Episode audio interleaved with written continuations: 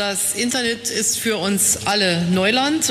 Genau, und heute betrete ich dieses Neuland mit einer digitalen Entrepreneurin, einer Macherfrau mit Weitblick. Ich kenne sie schon seit vielen Jahren als Moderatorin und Kennerin der digitalen Szene. Sie ist aber weit mehr. Eine Zukunftsökonomin würde man wahrscheinlich heute sagen, die sich viele Jahre mit kundenzentrierter Marketingkommunikation von Marken wie QVC, Otto, Viva und MTV auseinandergesetzt hat. Eine moderne Querdenkerin in Managementkultur, eine Kennerin der Startup-Szene im Silicon Valley, eine Buchautorin, eine Bloggerin. Wir werden in dieser Episode des KI-Boards darüber sprechen, woran sich KI-Projekte von traditionellen Projekten der Vergangenheit unterscheiden und wie Mann und Frau KI-Projekte einfach und erfolgreich machen kann. Herzlich willkommen, Verena Fink. Hallo, Andreas. Keyboard, der KI-Podcast mit Andreas Klug. Wie Unternehmen künstliche Intelligenz erfolgreich zum Einsatz bringen und wie genau daraus Mehrwerte entstehen für die Mensch-Maschine-Zusammenarbeit am Arbeitsplatz. Schön, dass du Zeit gefunden hast heute, Verena. Wie du weißt, stelle ich ja meinen Gesprächspartnerinnen und Partnern, meinen Gästen immer zu Beginn kurz drei Fragen. Also ich beginne drei Sätze und ich bitte dich, diese zu beenden. Bereit? Bereit. Hm, super. Du bist Geburtshelferin und Sterbebegleiterin in der digitalen Transformation. Künstliche Intelligenz ist für dich Neuland und Neugier, dahin zu gehen, wo noch kein Feuer gebrannt hat und das zu erforschen, was wir heute noch nicht verstehen. Und in zehn Jahren? Wird Künstliche Intelligenz unter anderem das Marketing abgelöst haben, wie wir es heute kennen und wir werden uns nicht mehr auf Websites und Apps und in der Google-Suche tummeln, sondern in großen Messenger-Plattformen. Hm, ein interessanter Start. Lass mich beginnen, liebe Verena, mit Marketing. Ähm, du warst ja Pressesprecherin bei Viva, du hast die Öffentlichkeitsarbeit bei MTV und dem Verkaufsfernsehen QVC verantwortet. Du warst Pressesprecherin bei Otto. Wenn ich dich heute verfolge, setzt du dich ganz stark mit KI auseinander. Also Marketing-KI, Unternehmensentwicklung, Zukunftsvision KI. Woher kommt dieser Wandel? Oder anders gefragt, wie verbindest du deine Vergangenheit mit deiner KI-Gegenwart? Ich habe zielsicher wie auch ungeplant mir in meiner Managementlaufbahn immer Branchen gesucht, die sehr stark betroffen waren von eine Form von Digitalisierung, dass sich Konsumentenbedürfnisse verändert haben und online ein neues Zuhause fanden, wohingegen die Offline-Player in ihrer vielleicht systemischen Arroganz es schwer hatten, sich darauf einzustellen. Bestes Beispiel Plattenindustrie, als die illegalen Downloads kamen. Und der Kopierschutz die Antwort der Industrie war, was aber keine Nutzerbedürfnisse befriedigt hat. Weshalb dann der Zug im Internet vorbeigefahren ist und eben heute von YouTube die Musiktrends gemacht werden und nicht mehr von MTV. Das hat mich fasziniert, weil ich gesehen habe, wie sich da auch Paradigmen in unserer Wirtschaft und Gesellschaft verändern. Und ich wollte dorthin, wo Konsum und Kommunikation verschmelzen und wo es uns nur noch mit solchen Cybersystemen möglich ist, diese Menge an Daten in Echtzeit zu verarbeiten, um darauf Antworten zu finden. Und die äh, Fragestellung der Urheberrechtsverletzungen im Internet ist ja immer noch eine sehr große. Ne? Äh, dass aus der Geschichte MTV, äh, Viva und YouTube ähm, klare Verhältnisse geworden sind in den letzten 10, 15 Jahren, haben wir ja alle mitbekommen. Ähm, Nochmal, was dem, das Thema KI insbesondere für die Lösung dieser Herausforderung der Transformation der Modelle angeht. Wo ist da dein Ansatz? Was fasziniert sich da gerade äh, an dem Thema künstliche Intelligenz? Mich fasziniert, dass es, ich sagte Paradigmenwechsel, dass wir weggehen davon, langfristige Businesspläne zu machen und nach vorne zu planen, sondern so ähnlich wie die Programmierer eher vom Problem auszudenken und dafür Lösungen zu finden. Lösungen, in einer Wachsamkeit, die sich nicht auf die Erfahrung der Vergangenheit beziehen kann. Und wir erleben das meines Erachtens als Gesellschaft gerade in der Corona-Krise. Abgesehen von den wenigen Spezialisten, die mit SARS-2 geforscht haben, können wir uns nicht auf angelerntes Wissen verlassen, sondern wir brauchen unseren Menschenverstand, wir brauchen vielleicht eine Fähigkeit zum analytischen Denken und die Bereitschaft, in, gemeinsam uns voranzutasten. Und das ist das für mich, was auch neuronale Netze tun die sich nicht auf dem ausruhen, was sie gestern gelernt haben, sondern immer wieder neue Lösungswege suchen und immer wieder neue Parameter in einer sich ändernden Umgebung mit einbeziehen, um den Weg für jetzt zu finden. Und der wird gleich schon wieder ein anderer sein. Sind diese Strömungen oder bist, bist, fühlst du dich im Nachhinein da sehr stark animiert aufgrund deiner, deiner Besuche im Silicon Valley? Kannst du unseren Hörerinnen und Hörern darüber ein bisschen was erzählen? Gerne. Ich habe in dieser langen Managementlaufbahn viel für amerikanisch, angloamerikanische Kontexte gearbeitet und habe letztlich die großen Online-Player darin bestärkt, noch größer zu werden und ihr Monopol vielleicht noch mehr auszubauen.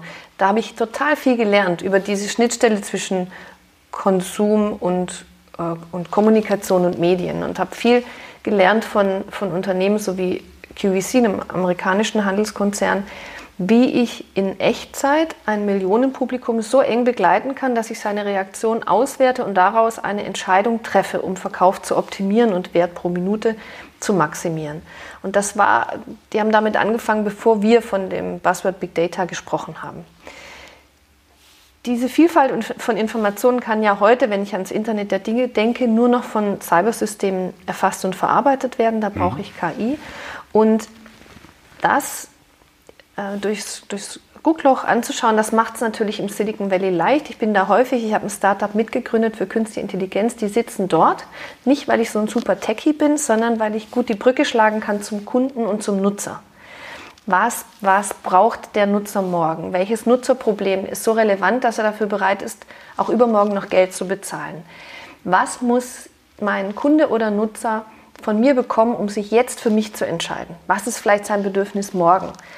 Ähm, was und für wen kann ich dann in Echtzeit anbieten und wo und wann will er Kontakt mit mir und wo nicht. Das sind Fragen, die mich faszinieren und wo uns künstliche Intelligenz weiterhelfen kann und wo eben viele Player, ich meine, die GAFA-Industrie sitzt eben zu einem guten Teil in Kalifornien, uns weit voraus sind in der Forschung. Die, du hast es gerade angesprochen, wenn ich ähm, mal das Stichwort E-Commerce nehme, und künstliche Intelligenz, dann denke ich ganz spontan in allererster Linie an Personalisierung. Also sicherstellen, dass ich meinem Endkunden beim Einkaufserlebnis oder beim Shopping, in Anführungsstrichen, beim digitalen Shopping, ganz interessant wird ja, wenn man Offline- und Online-Welt dann nachher noch verschmelzen möchte, aber das lassen wir mal so stehen, äh, beim digitalen Shopping genau passend personalisierte Vorschläge machen kann oder Angebote machen kann. Darüber hinaus, woran denkst du ganz konkret für die Industrie? Wenn ich generisch anfange, dann unterscheide ich zwischen Zuordnen, Empfehlen und Strukturieren. Und das kann ich ja in sehr vielen Bereichen brauchen. Ob ich sage, ich habe eine Frage und möchte dafür die richtige Antwort oder ich will aus Antworten die richtige wählen oder ich will eine Aufgabe zuordnen. Ich möchte meinem Nutzer die richtige Alternative empfehlen können oder ihm helfen, etwas zu priorisieren oder im Bereich Strukturieren. Hm, ich will Trends für ihn ableiten, ich will Ausreißer finden, ich will Ähnliches zusammenpacken oder Muster. Wenn ich an die Kundenschnittstelle denke, also Service Marketing Sales, die mich am meisten interessiert, dann kann das interessant sein in der Produktentwicklung. Wenn ich mein Sortiment optimiere, wenn ich Nachfrage prognostiziere, wenn ich Content erstelle, also auch redaktionellen Content oder Webseiten optimiere oder meinen Service automatisiere.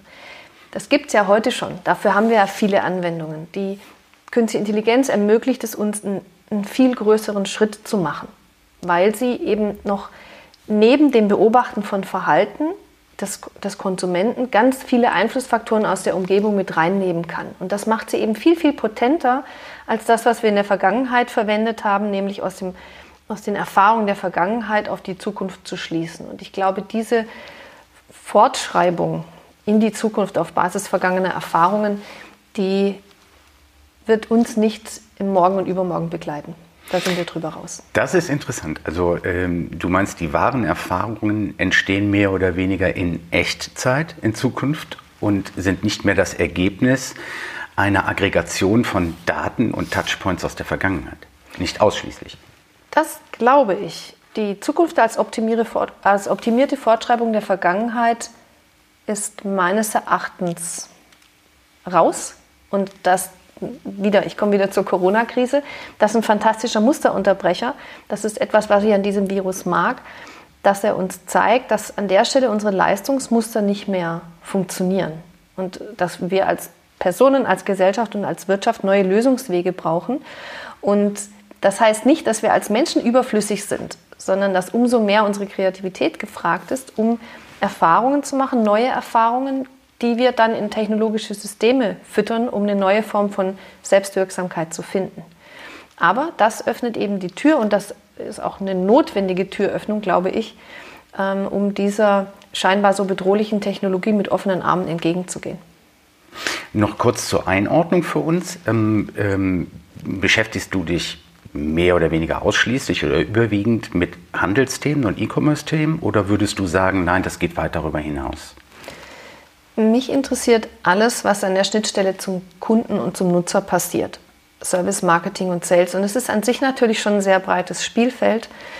Mm, ich finde es deshalb so interessant, weil egal ob ich das Internet der Dinge denke oder eine Flugpreisoptimierung, wenn in Zukunft, und es gibt ja verschiedene Prognosen, nehmen wir das Internet der Dinge, wenn in zwei Jahren schon 50 Milliarden Geräte miteinander vernetzt sind und mein Toaster in dem Moment, wo ich einen Toast reinstecke, anfängt mit der Solaranlage auf dem Dach des Nachbarn zu verhandeln, um herauszufinden, woher jetzt der Strom bezogen wird, um diesen Toaster zu toasten, dann sind das für mich total spannende Anwendungen, die mit uns als, als Konsumenten, als Menschen, als Nutzern zu tun haben und wo ich glaube, dass es lohnt, viel Energie reinzustecken, auch um, mm, um sie als Superkräfte des Menschen nutzbar zu machen und nicht in der Schwarz-Weiß-Denke äh, zu hängen, die sagt, entweder die Maschine oder ich. Ich glaube, das ist nicht die relevante Frage. Das ist ein, ein ganz, ganz schöner Sweet Spot, den du da ansprichst. Ähm, äh, ich denke, dass viele Zukunftsfragen und Zukunftsherausforderungen, vor denen wir stehen als Gesellschaft, in unserer Wirtschaft, als Menschen, eigentlich gar nicht äh, zu lösen sind ohne die Unterstützung von Maschinen beziehungsweise von Algorithmik. Ich will nur mal als Beispiel nehmen ähm, äh, Smart Grid. Also wenn wir äh, Möglichkeiten suchen, unsere äh, Verkehrsinfrastruktur überwiegend über Elektro, also Energie äh, abzubilden. Das wird nicht gehen, ohne dass wir einen Lastausgleich mit, mit, mit Algorithmik schaffen werden in der Gesellschaft, in Gebieten, regional, in Städten ähm, überhaupt das Thema Mobilität der Zukunft. Ähm, äh, das finde ich im Übrigen auch sehr schön im Moment durch die Diskussion. Ja, es wird ja diskutiert, was bedeutet das jetzt für unsere, unsere Herausforderungen äh, in Bezug auf Klimaschutz und die weitere Digitalisierung. ÖPNV ist eingebrochen durch den Virus, hm, dass jetzt diskutiert wird über das, was ich eigentlich seit Jahren schon favorisiere, nämlich dass wir so eine Art Mobilitätskonto haben. Jeder hat ein Mobilitätskonto, wo der Staat auch einen gewissen Grundstock einzahlt, das wir nutzen können. Und ein solches Mobilitätskonto Konto kann ja eigentlich nur funktionieren, wenn ich alle mir zur Verfügung stehenden ÖPNV oder auch private Dienstleister in meine Bewegung mit einbeziehen kann. Wenn wir das flächendeckend hinbekommen, weil wir A, recht enges Netz haben und B, genug Leute, die diesen Service nutzen wollen, würden wir tatsächlich unsere Verkehrsprobleme, die wir bis vor ein paar Monaten noch kannten, äh, werden wir mit Sicherheit in den Griff bekommen, oder? Ja, ich glaube, dass wir die künstliche Intelligenz brauchen und dass wir unsere großen, die großen Probleme unserer Zeit ohne sie auch nicht mehr lösen können. Je schneller es uns gelingt, die Datenschutzfrage nicht nur zu lösen, sondern auch so zu lösen, dass die deutschen Verbraucher ihr vertrauen, desto größer sind unsere Chancen, die besseren Lösungen zu finden. Egal ob im, im Verkehr oder in, überhaupt in, im Reiseverhalten ähm, der Menschen oder in der Frage, wie wir Ressourcen verteilen. An der Stelle bin ich eine große Zukunftsoptimistin, was Technologie angeht. Zwei Zukunftsoptimisten unter sich. Bevor wir, liebe Verena, auf dein Buch zu sprechen kommen, weil du dich natürlich auch auseinandergesetzt hast damit, wie man KI-Projekte eigentlich richtig macht oder genau genommen einfach macht. Bevor wir darauf zu sprechen kommen, ganz kurz ein Hinweis auf den Sponsoren. Bin gleich wieder da. Dieser KI-Podcast wird unterstützt von ThinkOwl, der KI-Lösung für Kundenservice und Backoffice. Die perfekte Verbindung von Mensch und KI. Jetzt 30 Tage kostenlos testen. www.thinkowl.de Genau, und da sind wir wieder. Genau, äh, auf dein Buch wollte ich dich ansprechen. Es ist ja so, ähm, ich habe äh, selber schon das ein oder andere Webinar darüber gemacht, bin ja auch ein großer Verfechter der These, dass wir mit KI-Projekten was falsch machen. Fakt ist einfach, dass immer noch ähm, roundabout 30 Prozent der KI-Projekte sich nach zwei Jahren Laufzeit im Status eines Piloten befinden. KI-Projekte scheitern. Und wir beide kennen oder vermuten die Ursachen, kennen sie auch aus dem eigenen Kontakt mit äh, Unternehmen und Machern und Macherinnen in diesen Unternehmen. Ähm, wir wissen, dass es dann natürlich einige Ursachen gibt, die KI-Projekte anders machen und die deswegen auch zu Scheitern verurteilen wären oder sind. Ähm, was hast du mit dem Buch bewegt? Warum kommt von dir jetzt das Buch KI-Projekte einfach machen? Du bist doch keine Projektmanagerin oder Projektspezialistin. Ich habe einfach schon viele KI-Projekte in Schönheit sterben sehen. deshalb kannst du den Titel wahlweise betonen. Ich betone ihn jetzt mal einfach machen, denn die Komplexität trägt oftmals zum Scheitern bei, jedenfalls aus meiner Erfahrung. Und da möchte ich einfach für die Führungskräfte und Entscheider in Service, Marketing und Vertrieb, mit denen wir im Alltag arbeiten, mhm. praktische Anleitung geben, um wahlweise Ängste zu nehmen oder auch Frustration zu vermeiden, damit sie nicht in die Fehlerquellen reintappen, die schon viele vor ihnen erwischt haben. Wir wollen nicht über Namen reden, aber ganz spontan überleg mal, was fällt dir ein, wo du heute noch mit der flachen Hand auf deine Stirn hauen würdest und sagen würdest, yes, Maria, die haben das Ding voll vor die Wand gefahren. Also ich kann es anhand von klassischen Fehlern vielleicht beschreiben. Das eine ist, einen Use Case zu wählen, der ganz selten nur vorkommt oder der vielleicht dem Vorstand gefällt, aber dem Kunden und Nutzer keinen wirklichen Mehrwert bringt. Oder zu glauben, wir müssen alles selber bauen, also einen anspruchsvollen Algorithmus, in der eigenen Werkstatt zu basteln, anstatt zu schauen, was brauche ich denn wirklich an KI-Komplexität für meinen ersten Piloten und wo gibt es vielleicht schon Entwicklerplattformen oder Plug-and-Play-Modelle, die ich erstmal zusammenschrauben kann, um einen schnellen Prototypen zu haben. Ich weiß nicht, ob uns da die Ingenieurskunst in Deutschland vielleicht manchmal im Weg steht, weil wir dann auch da die 120%-Lösung suchen, die es deshalb vielleicht nie in den Live-Betrieb schafft. Da sind wir beim guten Stichwort ähm, Make or Buy. Das ist ja eine der ganz, ganz frühen Überlegungen. Vorher sollte natürlich die Überlegung immer in Unternehmen sein, wofür eigentlich, wie du es gerade so schön gesagt hast. Wenn ich ein klitzekleines Problem, was überhaupt gar keine Routine voraussetzt und was ganz selten vorkommt, versuche mit KI zu lösen, dann ähm, stelle ich mich nicht den Aufgaben, die eigentlich wirklich herausfordernd sein sollten. Aber zu dem Thema Make or Buy. Ähm, ich weiß, die Frage wird nicht einfach beantwortbar sein, aber was würdest du Unternehmen raten, wie stark, ich, glaub, ich glaube, ganz an Make vorbei werden die wenigsten Unternehmen kommen. Ja? Aber wie viel Make brauche ich selber? Und welchen Unternehmen und Branchen würdest du sagen, sich eher auf Buy zu fokussieren? Kann man das überhaupt auf eine ähm, Industrie festlegen?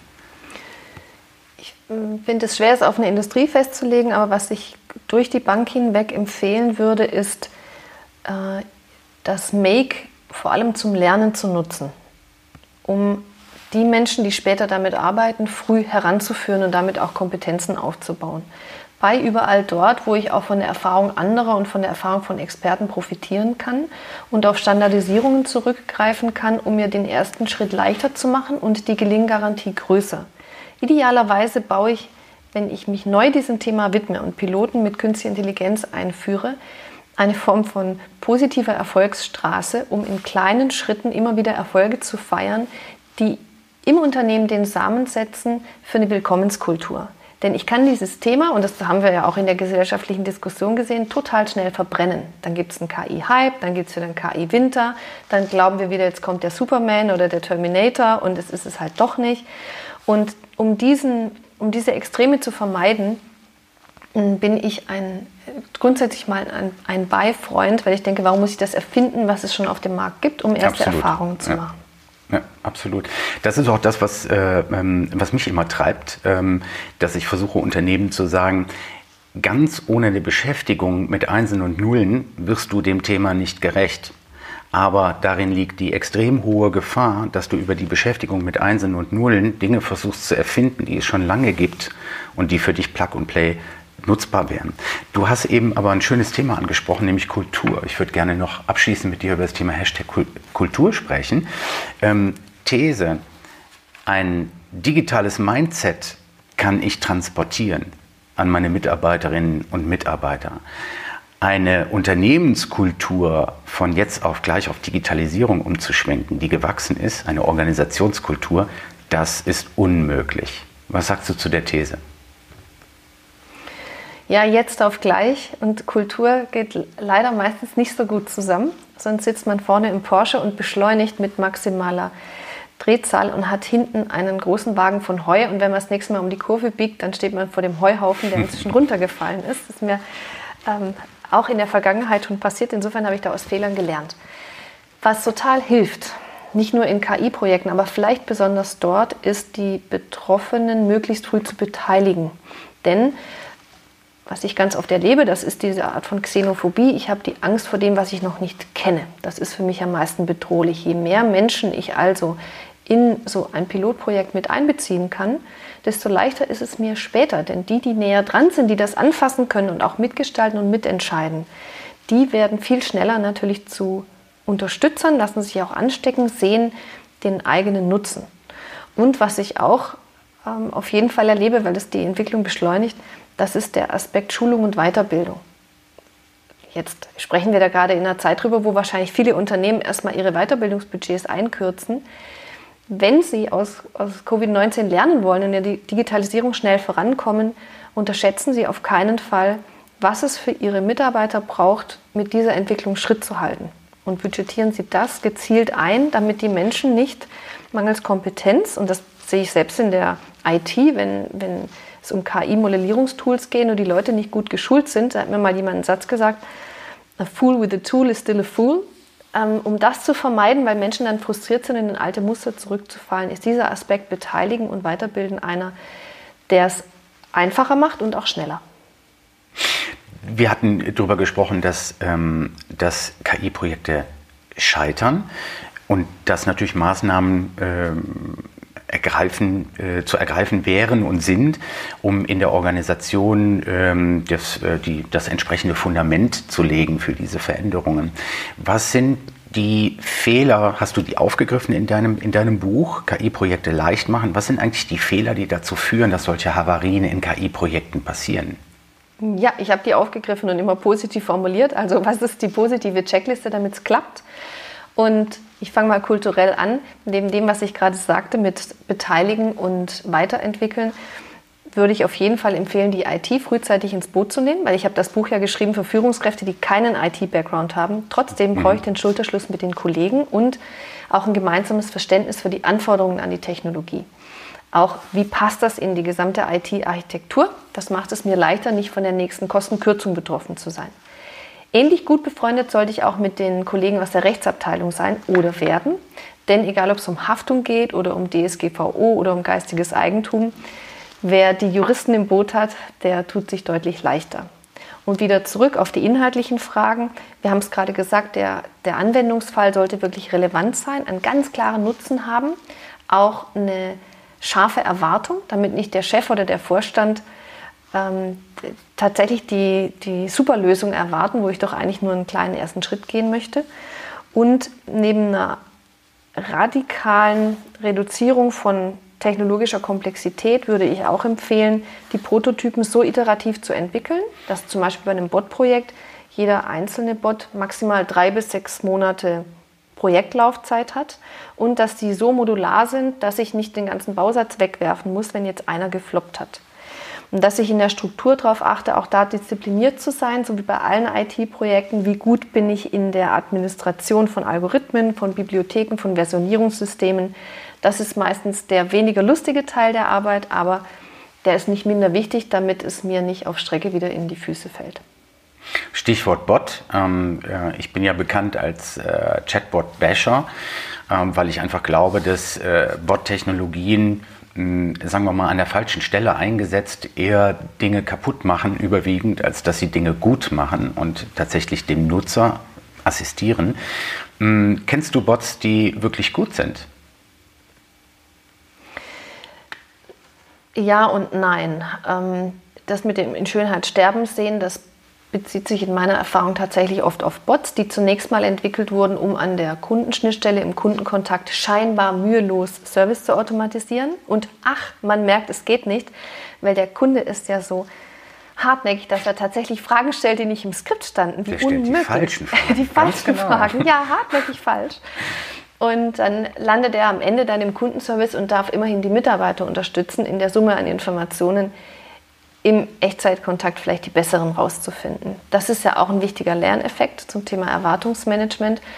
Wenn sich Unternehmen mit Bots beschäftigen, dann rate ich oft dorthin zu schauen, wo meines Erachtens heute schon, aber noch mehr in der Zukunft die Musik spielt, nämlich da, wo ich große Ökosysteme habe, wie zum Beispiel WeChat, die als digitale Assistenten das Leben der Nutzer managen werden und zu denen ich Zugang haben will, um mit deren Bots interagieren zu können oder deren Bots mit meinen Bots zu vernetzen, weil dort künftig die Entscheidungen getroffen werden für den Nutzer und das idealerweise meine Kooperationspartner sein sollten, damit ich überhaupt noch in dessen Gesichtsfeld vordringen kann. Was glaubst du, wie lange wird das dauern, bis wir in Europa, da muss man ja auch schon unterscheiden, bis wir in Europa tatsächlich eine Kultur haben, dass wir ähm, Chatbots auf Sprach- oder Textbasis haben, die uns tatsächlich im Alltag vernünftig unterstützen. Also ich meine jetzt ganz bewusst über das äh, äh, Sprach, Sprachunterstützungssystem, machen wir mal das Licht aus oder mach den Fernseher an, äh, was auch immer, sondern ich meine tatsächlich im Kontext von Kundenservice und Custom Experience. Ja, in, in China durch WeChat sehe ich es ja schon heute. Deshalb glaube ich, das wird nicht mehr so lang dauern, denn wir haben ja ähm, mit, mit Amazon Beispiel eine Marke, die in Deutschland sehr akzeptiert ist und wo die Menschen ja keine Sorge haben, fröhlich Daten zu teilen, wohingegen wir draußen noch gegen die Tracing-App äh, demonstrieren, was ich auch manchmal ja. lustig finde.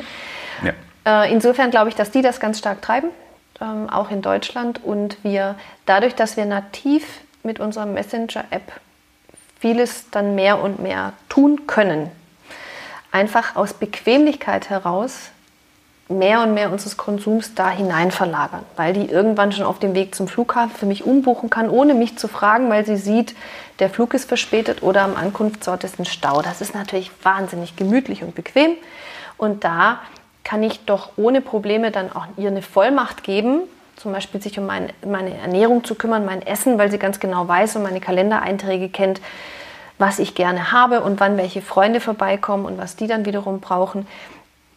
Ich glaube nicht, dass die uns dann bevormundet und ähm, alles aus, aus, sachlichen Erwägungen geschieht, sondern dass auch deshalb sowohl die Marken gestärkt werden müssen, um einen Pull-Effekt zu erzeugen, weil es ist, ist immer noch eine Emotion, mit welcher Marke ich mein Problem löse, als auch den Service ganz klar zu stärken, um damit am Point of Service einen Unterschied zu machen.